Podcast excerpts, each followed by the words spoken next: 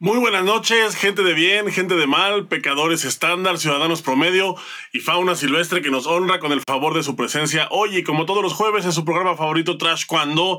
Bienvenidos a una emisión más de este programa, ya saben, en donde siempre comentamos los temas más candentes del mundo de los puños y las patadas. El día de hoy vamos también a comentar, pero vamos a comentar de manera especial porque tenemos un par de invitados bastante peculiares.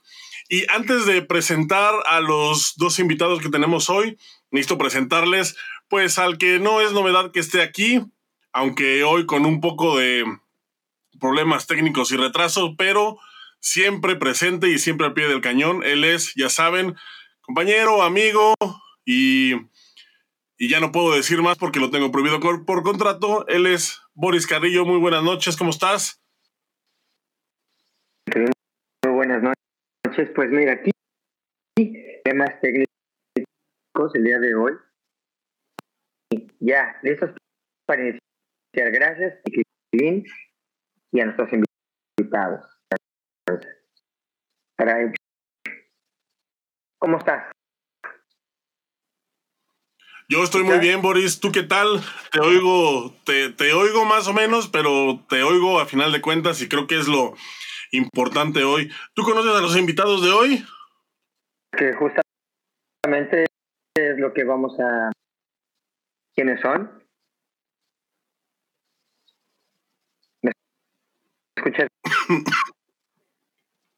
Te escucho de la chingada, pero bueno, esperemos que se vaya arreglando en el transcurso del programa.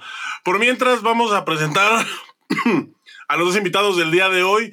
Por supuesto, Primero las damas, ella es Nitze Martín. ¿Cómo estás, Nitze? Muy buenas noches, bienvenida. Hola, bien, bien, contenta de estar acá.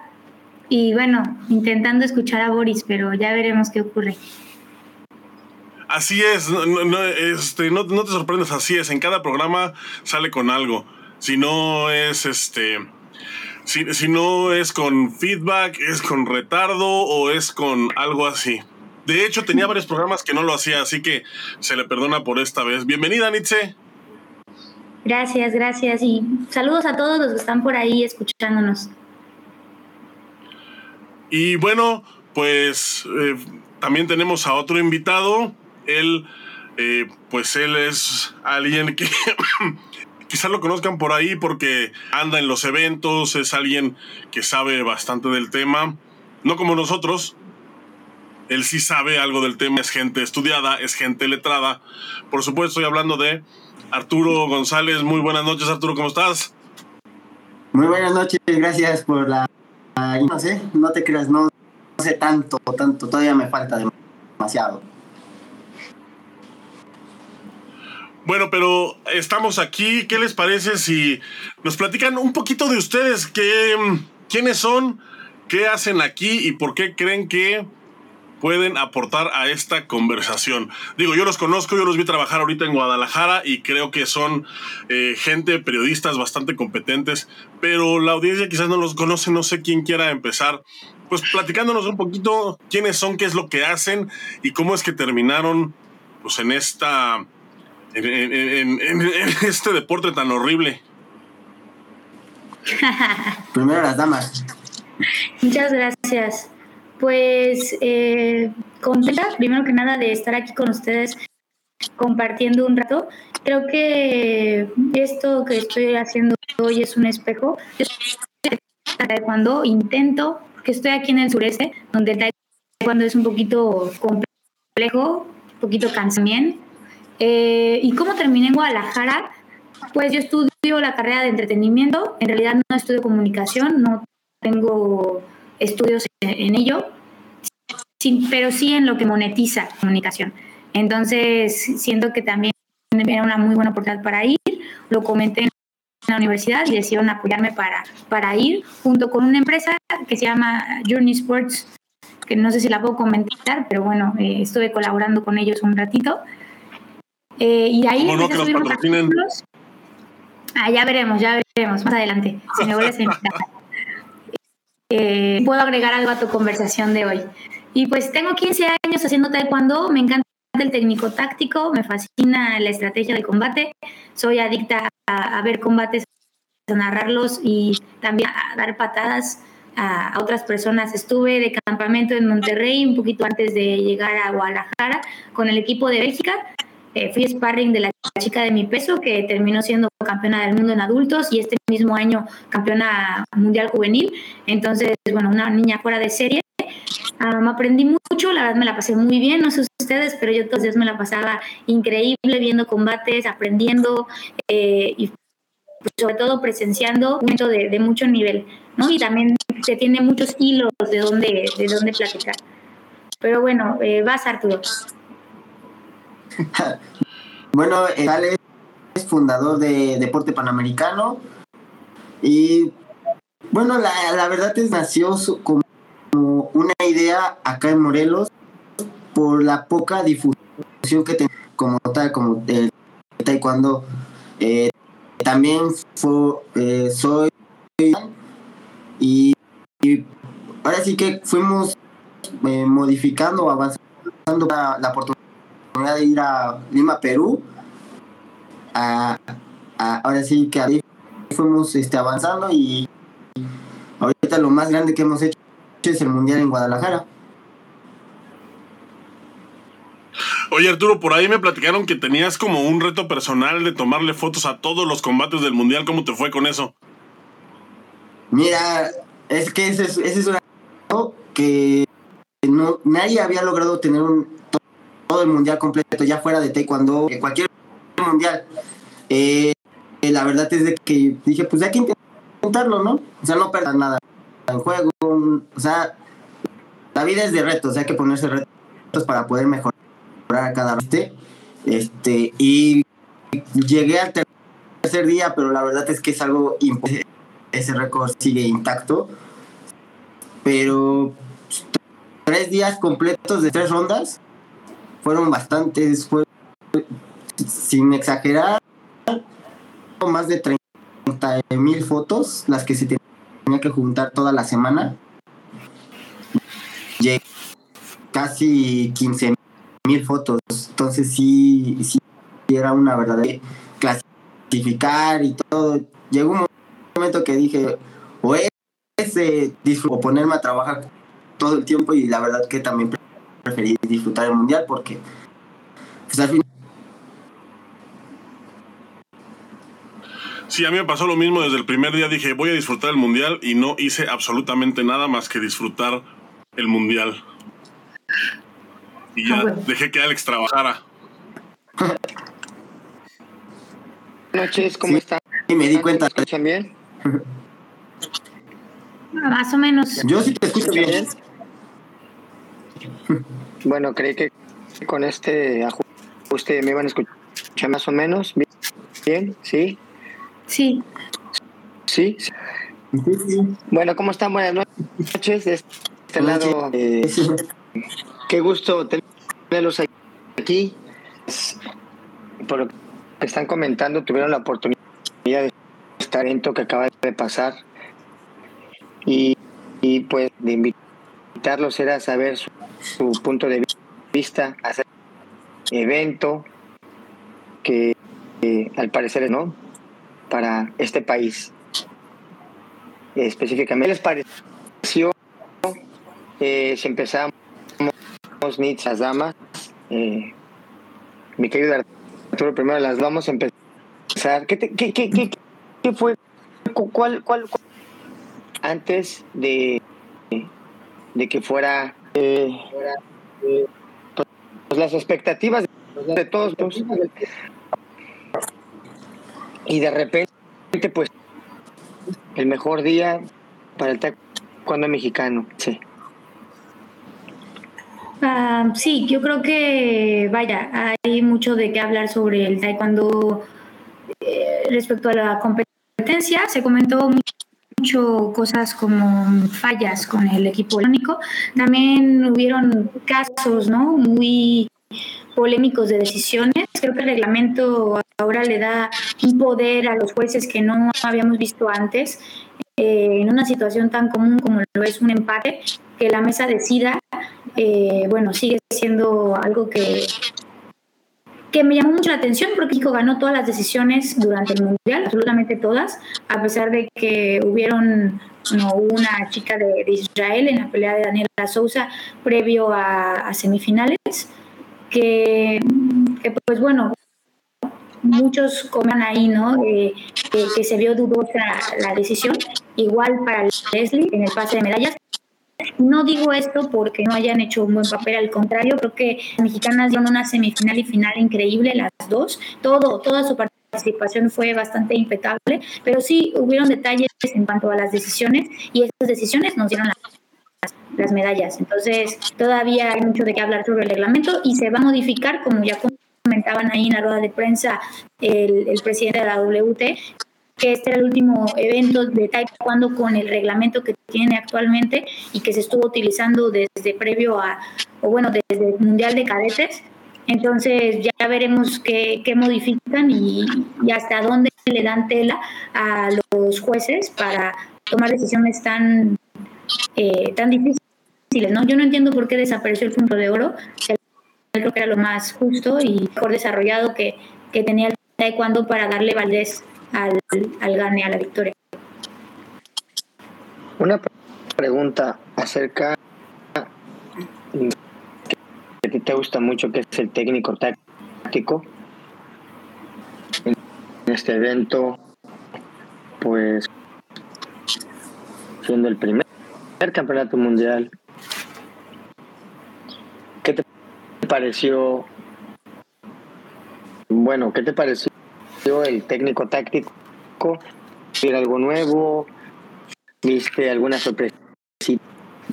Eh, esto va a marcar tendencias que sorprenden sí. y empieza a ver como una tendencia.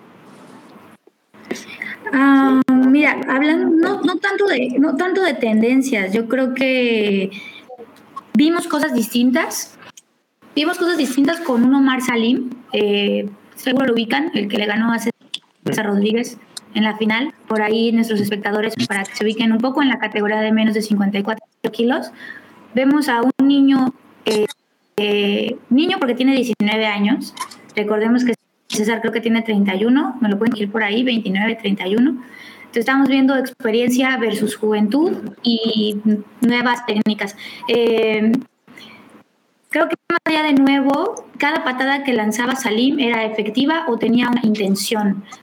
Eh, se, se, vio mucho el, el, alce de rodilla, no sé si se ven mis manos, pero el alce de rodilla a dos tiempos y abriendo la rodilla hacia el exterior, como mucho, no te estoy intentando pegar, simplemente estoy pateando al aire con tal de que no entres a mi distancia. Lo hizo también Leslie en la, en la final, no dejaba de patear en un ángulo de 90 grados totalmente, porque no es una patada con la que yo intente buscar puntos, solo me estoy defendiendo, no quiero no que me pegues. Eh, la otra tendencia es que el que domina el combate primero, va el combate, y es el que normalmente va a ganar. Eh, también, bueno, los cuerpos, creo que nunca he visto mundial con cuerpos tan similares. Antes había mucha disparidad de cuerpos, no sé si recuerdan, había mucho chaparrito, mucho alto y decías, no, pues el alto siempre va a ganar. Ahorita ya vemos combates de cuerpo, menos de 62, 67 para arriba en mujeres, son mujeres del mismo cuerpo, eh, no, no hay como diferencias de, y es genética. Y vámonos para abajo y son chavas que ya no, no hay donde sí hubo es en 62 kilos, que yo creo que esa es una gran ventaja que tiene eh, Sara Chari de Bélgica. Ah, es una chava que mide 1,79, o sea, te estoy hablando de una altísima, altísima, altísima, sacándole ahí 11 centímetros de pierna a todas. Bueno, es una gran ventaja como la de la tailandesa. Pero eh, Sousa le ganó con una 360 en los últimos dos segundos, entonces todo se puede. Eso es lo mágico de nuestro taekwondo, que es muy místico y que puedes hacer lo que quieras. ¿Qué opinas tú, Arturo? Cosas que me llamaron la atención, el tema de lo del reglamento. Eh, por defender a nada, simplemente nada más para tomarlo en cuenta. El reglamento comisión de jueces hasta el último momento, por lo general siempre era lo normal, se van este, a punto de oro y ya, bueno, antes iban a, punto de oro y ya hasta el último. Y en, la decisión siempre se tomaban cuatro puntos. La, este, la dificultad de, las técnicas. Eh, el tercero no me acuerdo la verdad. Este, marcialidad. Desde el respeto de cómo se eh, entraba de todo ese show. Siempre ha sido. En este caso, se elimina el punto de oro porque, eh, este, bueno, los, los puntos de oro que se hacían este, nivel mundial, era no se atacaban, no se atacaban, no se atacaban, era cuidarse demasiado y eso perdió mucho espectacular, el cual también querían quitar el taekwondo de Juegos Olímpicos, entonces precisamente cuando quitas el punto de oro y te vas directamente a decisión de jueces. Y la decisión de jueces eh, te lo arrojaba el sistema, te decía cuánta, quién partió más veces o abrió eh, los kiongos y ya después ya, entraban los jueces y los jueces también tienen la misma este dificultad de de la técnica, entonces pues ahí puede estar tu, la respuesta, a lo mejor no es tanto de que la sí pues en varios en varios combates, por ejemplo el de eh, bien que dices el de Sousa ahí influyó demasiado para, para bien, para influir a, a, Sousa a arriesgar más. Porque en, otro, en otras circunstancias a lo mejor no hubiera atacado como atacó siempre y, y, afortunadamente le salió. Ahora el tema de la del tema de los ahí está hablando de Sousa, si te das cuenta, ahí sí hubo muchísima diferencia al, al escalón más alto y aún así le sacan mucha unos. Y de, primero a tercero pues deben de ser otros 10, 15. Entonces, diferencia de la que para mí siento que Sousa le pudo o, le ha ayudado. Chaparrita tiene un, un punto, un, eje más, más abajo, por eso logró meter la, la punto, eh, punto. Puede se puede ver en muchos, muchos deportes, por eh, Messi o los chaparritos le están haciendo demasiado, la están rompiendo demasiado, pues al ser más abajo, puedes, eh, puedes romper la cadera o cambiar la del pateo de la intención más rápido que uno alto. Hay una, bueno, hemos comentado aquí que este cambio de reglamento, más que un cambio de reglamento normal o un ajuste como el que como los que habíamos estado acostumbrados durante pues todo el tiempo, porque cada año en taekwondo el reglamento va cambiando, que este año lo que se hizo es, fue más bien como un cambio de paradigma. ¿Qué opinan ustedes? Eh, pues, te dejo la palabra tuya que estás aquí al frente. ¿Qué opinan ustedes del sistema este, del best of three, que es lo que se está utilizando, ¿no? El que gane dos es el que gana. Y obviamente, bueno, nos comentaba ahorita un poquito Nietzsche sobre, sobre los empates, tú también. Este, ¿Qué opinan de esto? ¿Les, ¿Les parece que es mejor? ¿Les parece que es peor? Sin duda hace más ágil un evento, pero eh, quisiera escuchar qué es lo que piensan al respecto. Mira, yo si te soy sincero, eh, el tipo de este, este nuevo reglamento, pues fue en el sentido de que también si ya, por ejemplo, Chava, eh, si ya tenías una ventaja de 8 puntos, pues el otro se podía caer. Entonces aquí ya nada más das por perdido un solo round. Y en el segundo te puedes este, recuperar. Por ejemplo, eh, no me acuerdo exactamente qué países eran, pero se fue en la menos de 58.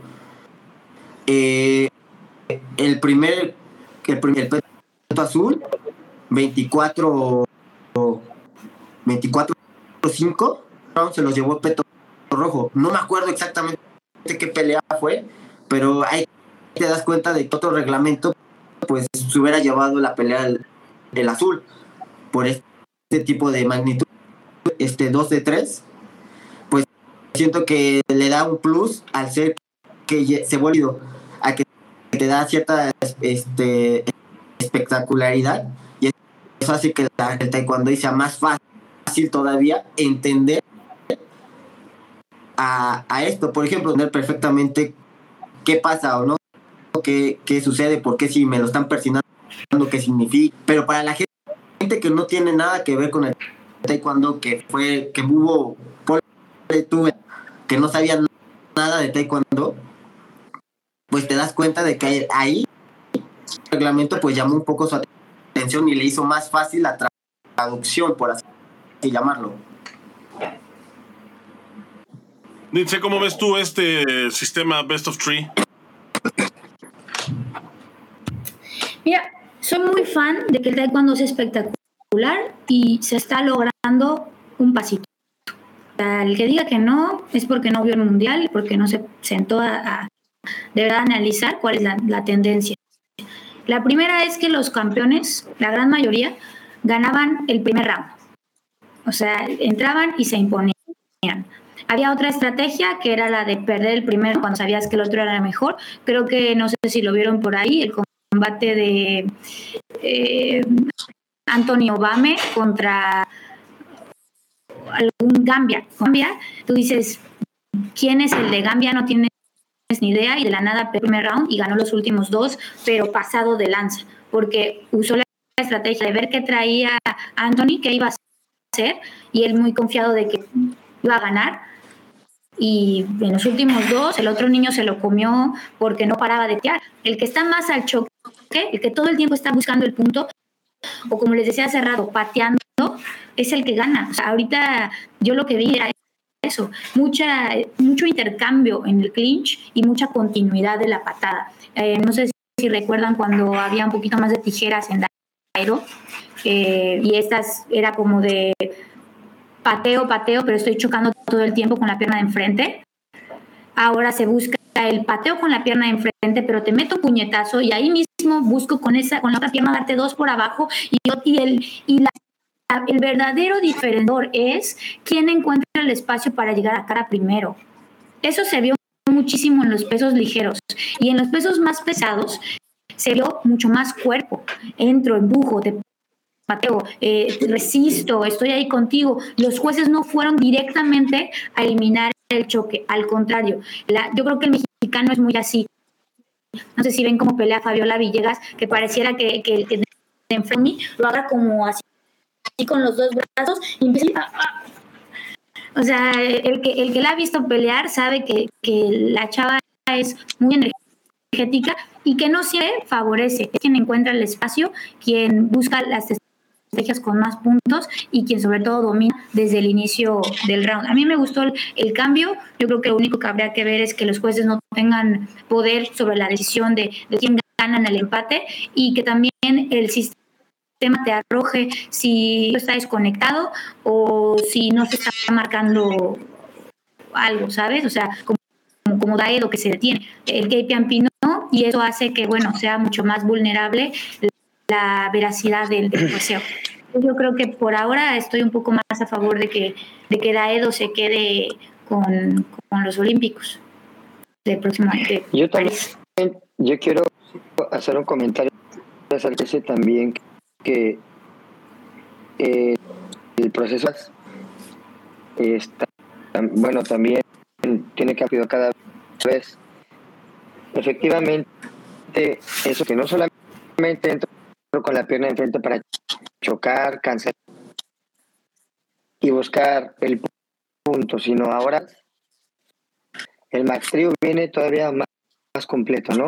La cancelación del punto, más el clinch, punto, y de ahí voy a rematar por este lado. Pues encuentro una opción aquí, voy a repetir. Si no, busco aquí. Y eso hace precisamente que sea más interesante. Eh, entre más se busque, pues va a caer. Eh, yo te doy completa que todavía yo no estaba muy convencido de que fuera una estrategia, estrategia, porque mucho directo y te lo regreso a patadas, como de lugar, te voy a corretear. Y ahora veo completamente que eh, el buen Arturo me da la razón. Ya es, es un es, es bien. Y me parece que es como estos combos 2, 3, 4, 5, te quitas, ta, ta, ta, ta, ta, te quitas, pones, entras. Es exactamente lo mismo ahora. En canción aquí te quitas, el combate se ha vuelto todavía más, más dinámico y, el, y los intercambios me van para tardar más. No qué piensen. Mira, estoy súper de acuerdo contigo, además de que sí, sí, no sé si saben nuestros espectadores, pero antes había un límite de 10 kiongos. Si te caes, era, era una amonestación y era un punto en contra. Ahora tenemos 5 por round y eso dice, oye, voy a tirar giros, dobles, triples, lo que necesite, porque si meto un punto y además de eso me caigo, pasa algo, pero es intentando hacer la acción, no me pone en puntos contrarios para mi, mi estrategia. Y eso hace que el atleta diga, bueno, vale la pena en esta intensidad de intercambios, porque los rounds no cambian de tiempo, pero los atletas sí han cambiado sus intensidades. Eh, y pues el, atleta que tenga un CAT duro, fuerte y difícil de mantener, como los croatas, todo el equipo croata traía un cat impresionante. Yo creo que eso los ponen a hacer de lunes a sábado porque es lo que mejor les sale y lo que arruinó. Sí. Eh, sí, yo creo que arruinó muchísimas estrategias, eh, como por ejemplo la estrategia de Ruth de Costa de Marfil, que ella es mucho de dobles, triples, giros. Eh, cuando le tocó una croata, en, la croata encontraba esa cadera en el intercambio. Y no estoy buscando el punto, estoy buscando que te caigas, estoy buscando que no hagas tu combate y además en cualquier error encontrar el espacio para meterte ese, ese CAT que sirve para atacar, para contraatacar, para defender, para absolutamente todo. Es, es la cuchara de todo el combate. Pero bueno, salud por los nuevos cambios. Se llama Alazan, el de Gambia que mencionabas hace rato. Él entrena eh, con Juan Moreno en Miami. Pero, Mira. Pero, pero en sí, en sí, ¿qué piensan de, de esto? Por ejemplo, lo, como tú, lo, lo comenten de que haya cuerpos similares, hace que el sea todavía más, dinámico. ¿sí? claro, porque te pego, me pegas. Hacía, sí, el misma diferencia de distancias no permitía que hubiera y tan rico en giros y voladoras. Este mundial, yo eh, decíamos, vas a salir un loquito, ¿verdad? Ese loquito, porque siempre sale uno que. Pues ahí está Salim, güey. Los dos, los dos. Ah. los dos, pero más el hermano. El hermano parece elevado. Este, pues, Omar, el chiquito. Los dos. Los dos, pero Omar es... Los dos. Arturo, ¿qué piensas? Mira, yo siento que este cambio de reglamento, así como tal cual, dinámico o más en Cleans, también fue favorable. De hecho, siento que le apoyó muchísimo a los decirlo, al tener, a poder ya hacer más como que choque por eh, un hombre.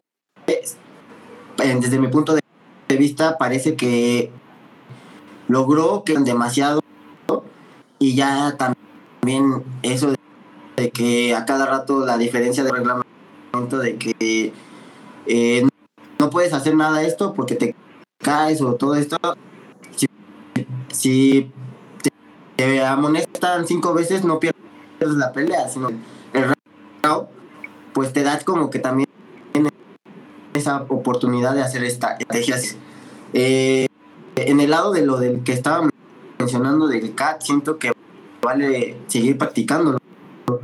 Eh, bien, dicen que es una apartada un poquito estorbosa tu combate, como bien lo decía Nietzsche, pero a su vez siento que también puede ayudar muchísimo.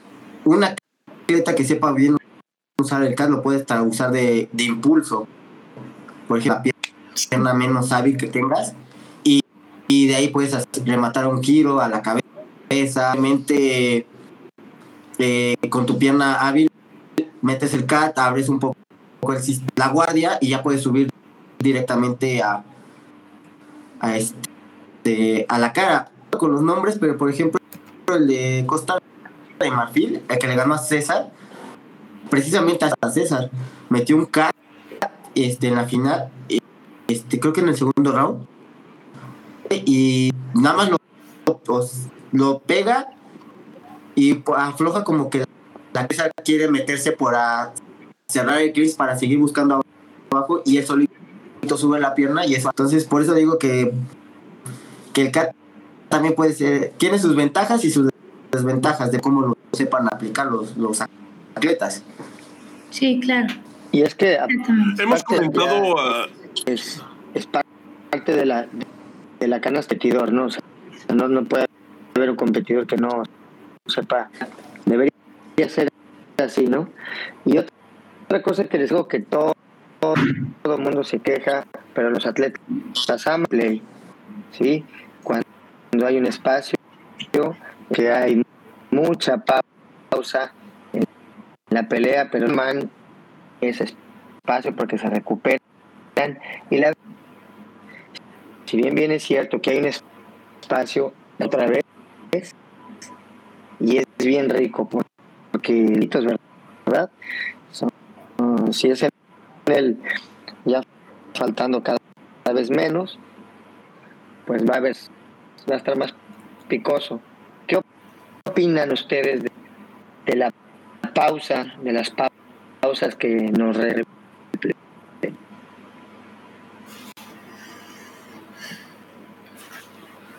Ok, pues de las pausas, ¿a qué te refieres con las pausas? Sí, lo saca la tarjetita, hay un, hay un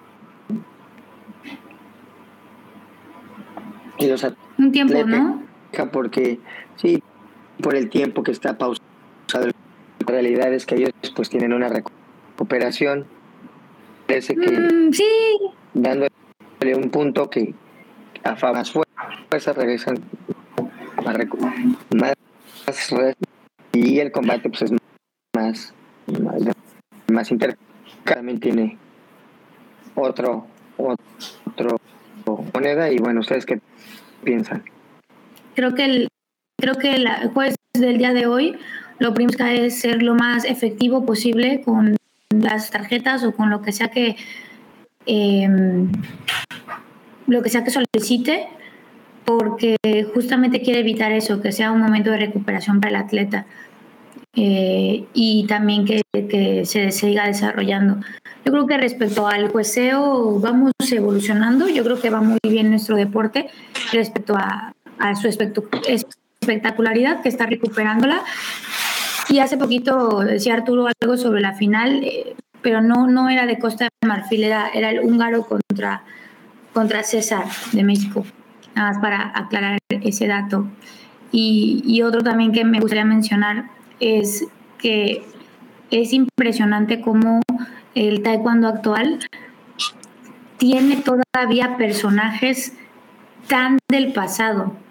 Eh, no sé si vieron los combates de los sensores, pero está por ahí el iraní, que cuando yo era niña lo veía pelear en mundiales y juegos y todo, y ahora sigue todavía ahí y sigue sacando medallas y, ahí es cuando dices, ¿qué está pasando con eh, la proyección deportiva de las nuevas generaciones en, ciertos lugares? No, a ese punto, yo creo que es como inherente de la categoría, ¿no? Me parece que las categorías pesadas son un poco más longevas. O sea, ves, es, es raro ver gente como muy joven en, las, en, las categorías pesadas, especialmente obteniendo resultados. Yo me acuerdo que había en mis tiempos eh, un holandés que quedó campeón del mundo a los 18 años en peso heavy y era completamente una, un hito. Me parece que no ha habido otro campeón mundial de esa edad en esa categoría. Y en las categorías más bajitas, en las categorías más ligeras, pues obviamente la juventud cuenta mucho porque por las lesiones, por la, velocidad que se necesita para, para participar en ese tipo de pesos. Yo creo que eso es un poquito por ahí va, ¿no? Porque es raro ver en, en otras categorías. Bueno, hay, hay, por ejemplo, también Jade Jones, que es también una, una peculiaridad. Este, aquí en México las mismas María Espinosa, Janet Alegría, que pues, son gente que tenían 35 años y seguían compitiendo. Este, creo que hay, sí hay como esas, esas, esas peculiaridades, pero sí creo que son las menos, ¿no? Sí creo que son este, singularidades. 35 años, pues, pues ¿cuántos crees que tienen? No, son más jóvenes las dos. Te pasas. ¿Quién? ¿María y Janet? años. Sí. No, María es un año más chica que yo.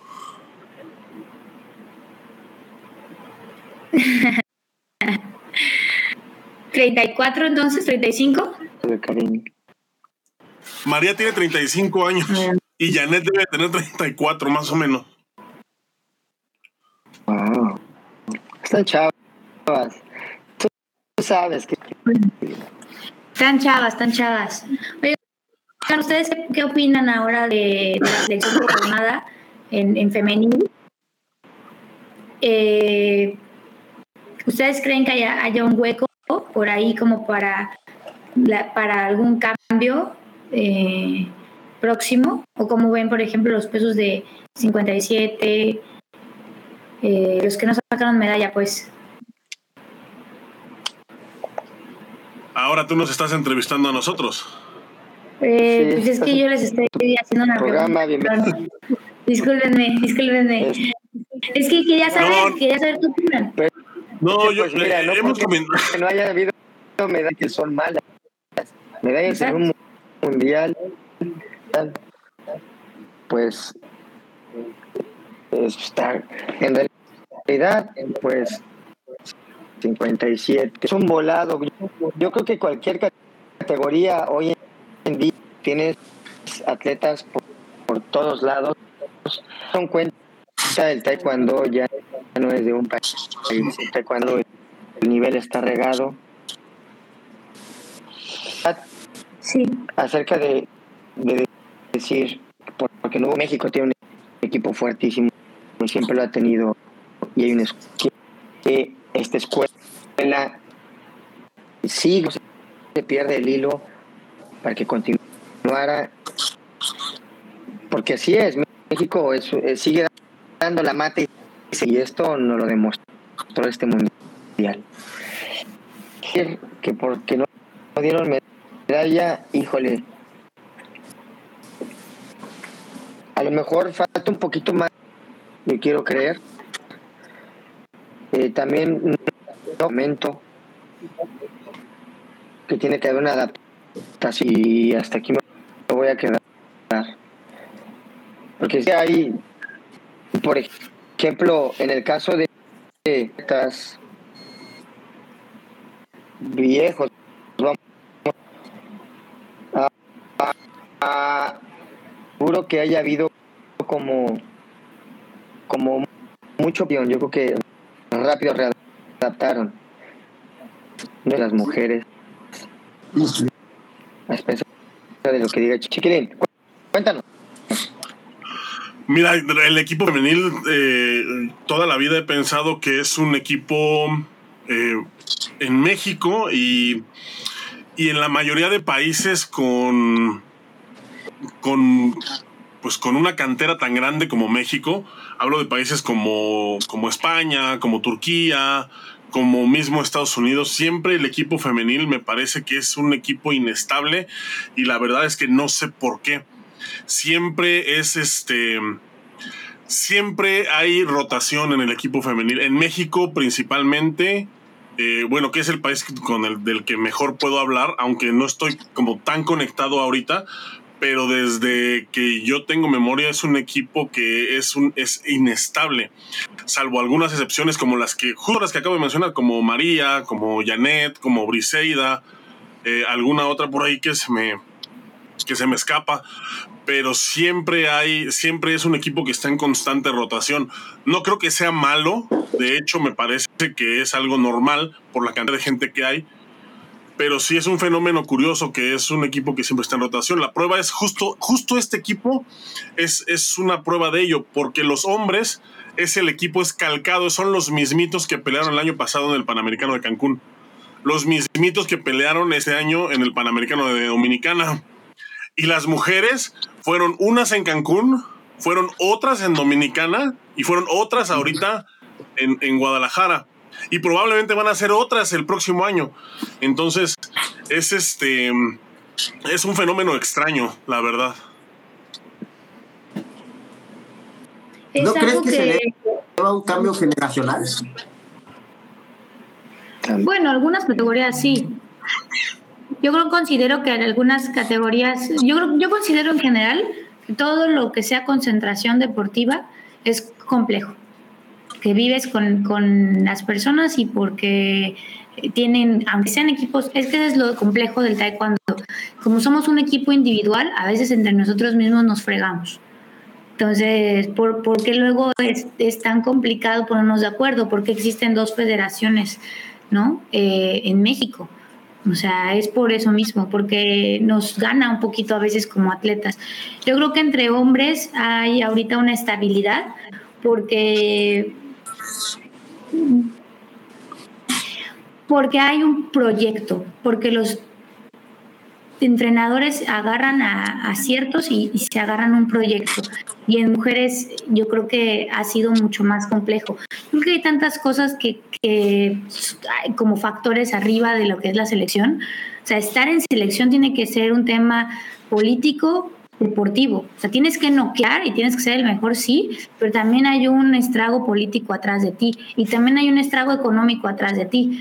Y, lo, y no, es, no estoy diciendo algo fuera de la realidad o algo que sea nuevo para la audiencia o para nosotros. O sea, ahí tienen el mundial que fue en Sofía, Bulgaria, que no llegaron los chamacos y todos los eh, chismes y cosas que se dijeron del del evento, que luego tuvo la federación que salir a desmentir, porque hasta los papás se metieron con, con, los medios de comunicación para hablar sobre lo que se estaba haciendo mal con sus hijos y con el dinero que se les estaba solicitando en un periodo tan corto. Eso creo que también influye mucho cuando estás en una selección de adultos. O sea, no creo que sea diferente, solamente que creo que es algo mucho menos hablado, mucho más callado, porque dependen completamente. Es como si fueran tus papás. O sea, no vas a hablar mal de tus papás en la calle, porque al final... Yo sí. Tiene, ¿no? Ah, pero, pero, pero...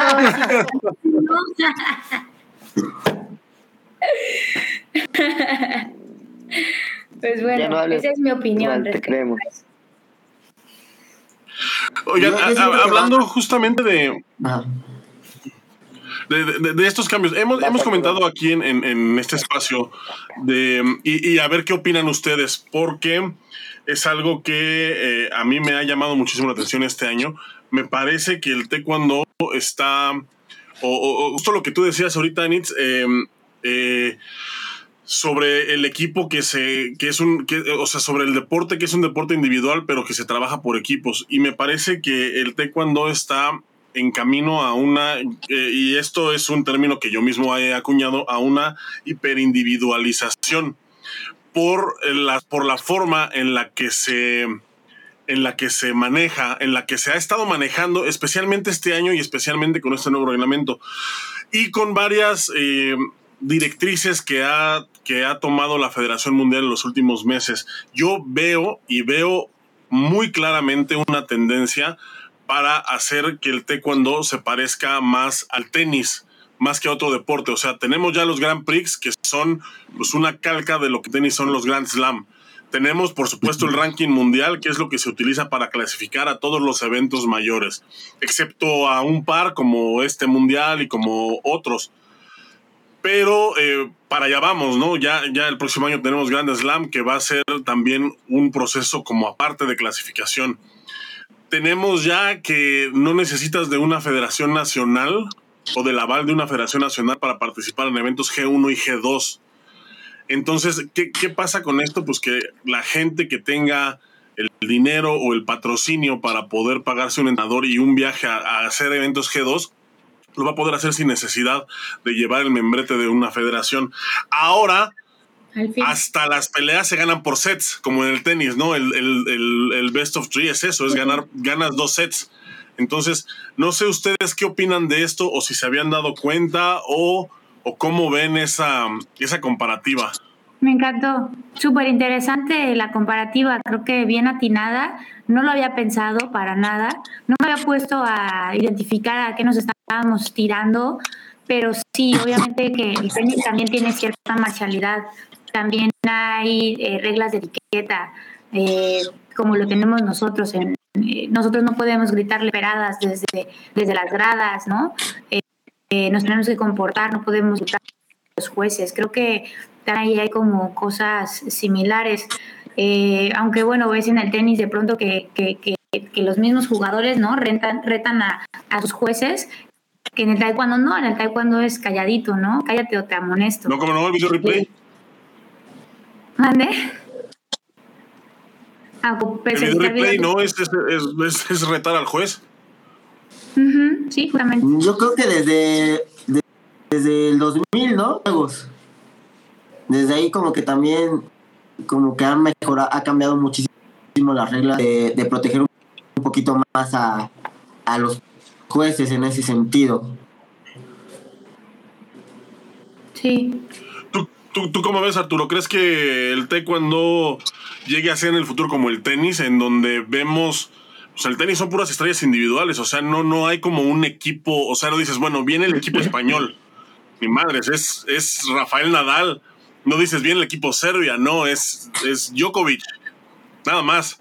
Y ahorita claro. justamente eh, creo que no hay un equipo así que digas, híjole, es que es un equipo con un montón de estrellas. Tienes a Jade Jones en, en, en Inglaterra, tienes a Daniela Sousa en México, tienes a Nicolás en Estados Unidos, tienes a pues alguna que otra, a, a una que otra croata, tienes a Anthony Obama en, en este en África, etcétera, ¿no? O sea, más, más o menos, por eso a mí me parece que más o menos como que por ahí va el hilo.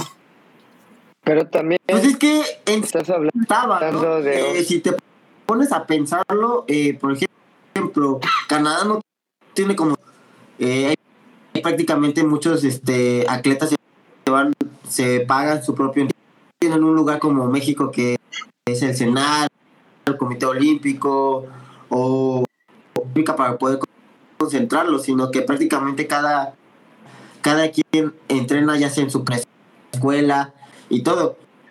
Esa parte pues siempre, siempre, ha sido así, como aquí en México te puedo asegurar que muchos estuvieron en su, como que por su lado, Riseida Costa para Tokio, pues estaba entrenando en Miami o cosas. Y lo que dices de que siempre, siempre, siempre ha sido así, no solamente te, que, que, es en todos los deportes, siempre va a haber una figura o, algo más, ¿no? Es por tenis, ¿no? Rafael Nadal y otros cinco más, ¿no? O cuatro, no sé cuántos son un equipo de tenis. Argentina, Messi, 10 más. Este, aquí en, en Taekwondo puede ser y 15 más, o Adrián hacer eso, y, y 15 más en España, muchísimos más porque siempre va a haber una, una personalidad que, que sobresalga. Y no sé porque tenga, sea mejor o tenga mayores reflectores, simplemente porque es interesante. En Pero su tiempo era afecta. María. Yo creo que afecta. Yo creo que lo que, lo que estás diciendo, Arturo, es súper válido de que siempre hay como uno y los demás, la figura y los demás, pero en México vamos a hablar de nuestro país primero para no irnos a otros, afecta que alguien sea la figura, porque siempre en, el largo tiempo ha habido la figura y el que viene a romper la figura, ¿no? Un Damián Villa y viene un Carlos Navarro, y hay ahí procesos. Y luego un Carlos Navarro viene un Brando, ¿no? Y es como de, hay, hay tanto talento de pronto, como, como decía ahí Chava, hay tanto talento de pronto que tener una figura en un lugar afecta muchísimo. Por eso les decía, el atleta no es nada más lo que él valga como atleta, es quien además lo apoya políticamente dentro de la federación, es quien lo sustenta económicamente, si es su familia, si son presionadores, si es eh, alguien externo, si es quien sea, por ejemplo, en México una Leslie que tiene a sus dos papás que la acompañan a todos lados y que seguramente le financian bastantes cosas de su carrera, y tienes una Sousa que no depende de la federación, por eso no hizo ningún tipo de comentario de gracias federación por porque ahorita está en el ejército y tiene a otras personas que están atrás y la sustentan. Entonces, los demás que, que no, por ejemplo, no sé, Melissa, Itzel, eh, Paloma, eh, todas estas chicas que apenas están elevando eh, digo porque no tienen mucho tiempo dentro, de, dentro del desarrollo del, del olímpico, van a necesitar de estas partes también. Y si no las complementan, si no las llegan a complementar, va a ser muy complicado su permanencia. porque creen que hay un René Lizárraga en el equipo todavía? Y no quiero echarle tire a René, la verdad es que es un gran atleta y es una gran persona, pero ya han habido procesos con muy malos resultados y en esta ocasión vimos la presentación más difícil de tragar de, los, de, esta última parte de su carrera.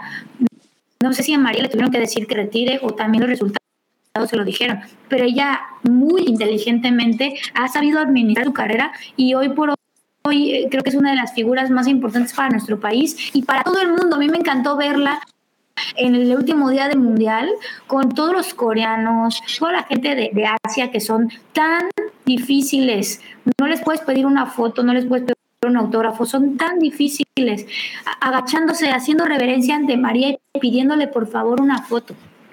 Para mí fue impresionante ¿no? ver, ver una figura así, pero de, de, de proyectos a proyectos. Eh, no sé, yo considero que ahorita está muy bien constituida la parte eh, que vemos de la federación, pero hace falta todavía un refuerzo mercadológico. Hay ahí un, no sé, un Carlos Sansores que ya, y un Brandon Plaza y un César, y casi todos podrían tener mucho más auge eh, mercadológico. Bueno, a César lo voy a dejar fuera porque tiene muy buenos patrocinios, pero díganme quién más tiene muy buenos patrocinios. Nadie. Yo siento que desde ese punto es, válido, pero también siento, mira, ahí te va mi punto de vista. La figura es porque prácticamente es la que va a controlar la presión dentro del equipo. Por, ejemplo, este, al no tener una figura como María, como Briseida, este, 100% ponerle la presión completa de de todo lo que esté pasando, aguantarla, se vio en los Juegos, este, en los Juegos Olímpicos, que es una presión demasiado fuerte al no tener a alguien que, pueda soportar esa presión. Eh, pues también no los conocían, pero también no, pudieron aguantar todo eso. No te puedo este, describir o no me puedo imaginar lo que pudieron sentir día cuando vieron que, perdóname, este, los que perdieron los, dos chavos, este Pastor y, Melissa Castillo, ¿no? Eran los que pelearon en el primer día. Este, ellos perdieron y entonces como que la presión se va acumulando, acumulando, acumulando. También eso influyó demasiado en los resultados. Este, por ejemplo, Leslie tomó una medalla de oro, como haya sido con polémica, sin polémica, sino que consiguió una medalla de campeonato mundial, este, eh, una medalla, ya son dos medallas para el local, entonces ya como que se libera cierta presión y eso hizo Mara hacer cosas, ¿por qué? Porque ya no tenían la presión, por eso es importante eh, este punto y aparte, la verdad, eh, María, para que nos demos una idea, no solamente en el taekwondo, sino eh, podemos compararla con Phelps, con este Usain Bolt, que son en otros deportes. Son los mismos que tienen medallas en tres Juegos Olímpicos diferentes. Entonces, la, única diferencia es de que María solamente puede participar en una disciplina, que es este, y en un solo peso. Usain Bolt que puede hacer este ocho categorías por, por Juegos Olímpicos, unos Juegos Olímpicos. O sea, te habla de la efectividad de los atletas. Por eso es que este, todo el mundo la reconoce y todo. O por eso nos, o por eso eh, el tema de, los Juegos Olímpicos es muy importante en ese sentido. Yo hubiera participado en este mundial, a lo mejor los resultados hubieran sido diferentes. Eh, de mucho con mucho eh, con mucha ya que al tener a alguien que pueda controlar los reflectores, que pueda controlar la presión este, en los nervios, pues le da chance a los novatos, a los que van debutando, pues a soltarse más, a ser más este atrevidos, a arriesgarlo todo. ¿Por qué? Porque de peso que puede este, echarlo la mano. Curiosamente, o se dice vulgar que se puede echar el equipo al hombro, ¿no? Entonces, este, yo te pongo un mucho de fútbol, pero es por ejemplo lo que pasa con Argentina. Este, con, los, los 10 más se avientan, se pueden aventar a hacer más cosas, a desmarcar. ¿Por qué? Porque saben que tienen un genio dentro del campo que en cualquier momento algo diferente. Entonces, eh, al tener alguien de peso, una controlar esa parte. Los nervios, este, ese liderazgo. Eso siento que al no tener alguien que pudiera controlar esos reflectores, pues todo el se quiso echar, no todos supieron con la presión. Y, y ya cuando empezaron a caer las medallas, o esta eh, Amelia, la verdad es que yo pocas veces la había visto. El primer round de Amelia contra Turquía fue un, buen round. Que dices, oye, está chavo, pero ¿por qué? Porque ya no tenía la presión de dar medallas, ya no tenía la presión, entonces realmente disfrutó más. El último día, pues hace cosas diferentes, cosas que se atreva. Fue la que yo siempre nunca, o sea, pudo haber dado cosas más interesantes, sí, pero la figura, tener a alguien en, ese sentido. ¿Qué te digo? Eh, creo que en el tema de Amelia eh, quedó mucho que mucho mucho que desear. Me, puso muy triste que, que no lograra eh, anticipar el combate. Fue un combate donde la, la, otra chica, no recuerdo muy bien, creo que sí era la croata, iba encima todo el tiempo y ella no supo anticipar. quería, quería pelear al tú por tú. Muy, muy bien, o sea, le, ganó muy bien y, la mexicana sonrió al final y decía, si esta fue mi participación, que para mí eh, fue algo bastante agridulce. Estaba ahí con sus entrenadores, lo platiqué con ellos de hecho y estaban de acuerdo conmigo, pudo haber hecho más. Eh, y, no, eh, no sé, no sé si decirlo, conformarse con el, con el resultado obtenido. Pues perdió por pues, un punto, un, uno o dos puntos y estás hablando de que la turca quedó en... O sea, tampoco la turca era como que algo muy fácil. Simplemente como se dice que en México la más fea desde el inicio. Entonces, desde ahí te pones a dar cuenta de que fue un combate bastante... Por eso digo que fue de las mejores, a excepción de la que ganó oro, la verdad que le hizo una buena batalla. Porque después de eso, este, la turca acababa los rounds, este, las peleas en el segundo set. Hubo una que le pararon la pelea. O sea, desde lo que ha logrado. Entonces, ponle tú que si te dejes de sabor agridulce, o sea, al final de cuentas es tu primer mundial. Los nervios, cualquier... Y se vio bastante bien para debutar en un mundial. La turca ya ya llevaba varios este, procesos, medallas de bronce, o sea, ya tiene toda la experiencia del mundo para controlarlo. A lo mejor puede pasarlo mucho. Pasa mucho en la Fórmula 1, cuando ya tienes un veterano como Checo Pérez, este, Michael Schumacher, que van debutando, como chocan los carros a cada rato, preciso. Este, o sea, todos los deportes tienen un, ese punto, que cuando ahora sí que cuando la experiencia sobresale, gana. Y eso es, eso es lo que pasó en la experiencia fue todo. Fue un punto pues, clave. Y también otro punto te puede ser que te, te, que seas el caballo negro, ¿no? Exacto.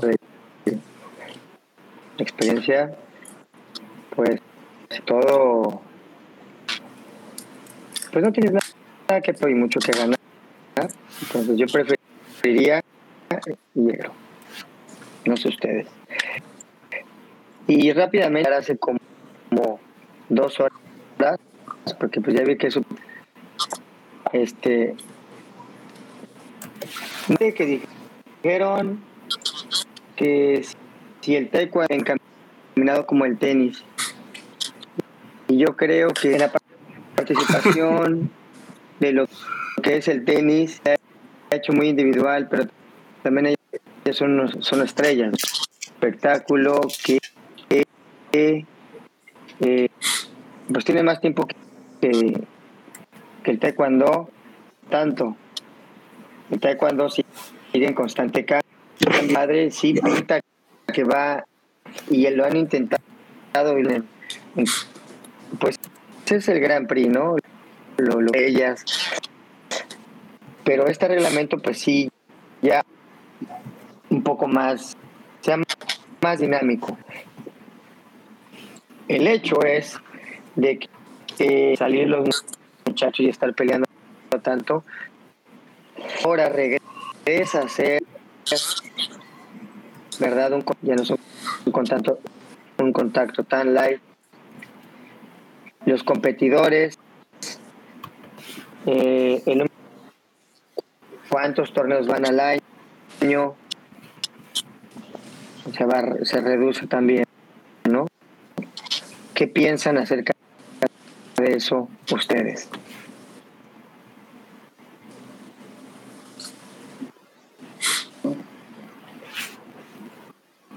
Chiquilín.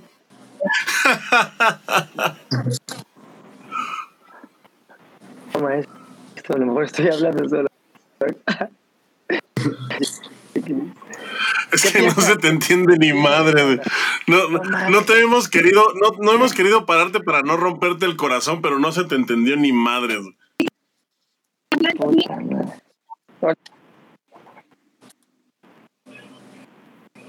No, pues, pues ¿qué dije? A ver, ahí va otra vez. Lo siento. Échale, échale. Que los, yo pensando que eran ustedes los que yo. yo soy el que se escucha. Eh, eh, ¿Verdad? ¿Vale? ¿Madre? ¿Se cortó todo? Sí.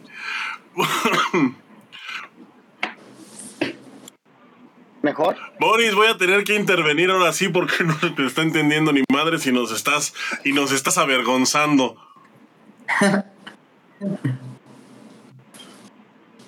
Oigan, amigos, no, miren, ya estamos este, pues casi sobre la hora. No me queda más que agradecerles que hayan aceptado la invitación. La verdad es que eh, pues con todo y problemas técnicos, me parece que fue una plática bastante amena y la verdad es que siempre es un gusto conocer puntos de vista diferentes a los de los nuestros. Como les digo, la audiencia aquí está acostumbrada pues a, cierta, a cierto corte que pues ya tenemos nosotros, pero siempre es pues una buena refrescada que venga gente del exterior y que, y que nos dé sus puntos de vista, especialmente gente pues que es tan que es tan docta y tan culta en el tema y que además estuvo pues en el mismo evento que nosotros, ¿no? Y que pudieron apreciar las cosas de manera distinta. Muchísimas gracias por, por venir. No sé si quieran eh, anunciar algo o mandar un saludo o pues en dónde los encontramos, dónde salen, quiénes son, otra vez.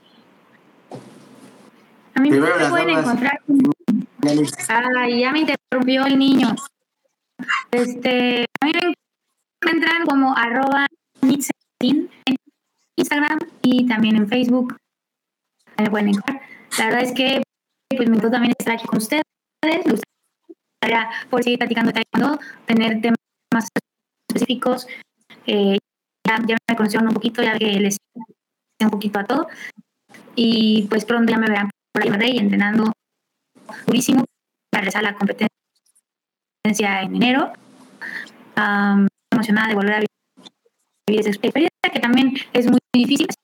que pues ya les mostraré mis proyectos para poder financiar mi carrera deportiva y continuar buscando ese, sueño de estar en selección y de entrenar y de representar a México. Cada vez que fui al mundial, fui a verlo, fui a, a sentirlo, fui a disfrutarlo, porque estoy segura ¿no? que de alguna u otra manera seguiré pegada cuando sí o sí. Pues que nos siga uniendo eso, el amor por nuestro deporte que es místico y que siempre recompensa.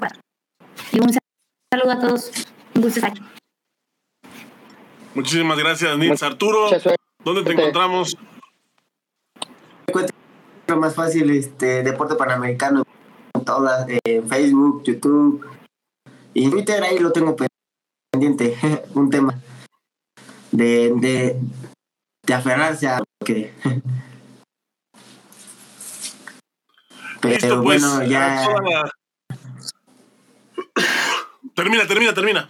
Ah, y ya, este, pues nada más parándome, colgándome un poquito como buen mexicano. Eh, próximo año arrancamos nuestra tercera una especie de entrevistas totalmente diferentes. Tratamos de conocer más a los atletas fuera de su ámbito deportivo, conocer más de cómo piensan, quiénes son, qué, comida, su comida favorita, si son buenos contando chistes o no, el atleta, más, más allá. Pues eh, ahí nos avisas, Arturo, estaremos pendientes. La verdad que suena a que es un proyecto muy interesante. Les agradezco nuevamente por tomarse el tiempo de venir aquí a platicar con nosotros. Muchísimas gracias. También muchísimas gracias a toda la gente que estuvo con nosotros, especialmente quienes llegaron hasta esta instancia. Recuerden que si llegaron a medio programa, esto queda grabado y también pueden disfrutarlo en formato de podcast en todas las plataformas, incluidas las más populares como son Apple Podcasts, Spotify, Deezer uh, y en donde sea, donde sea que escuchen los podcasts. Ahí estamos. Boris, muchísimas gracias. A ver cuándo se te ocurre volver a, bañarte con la compu.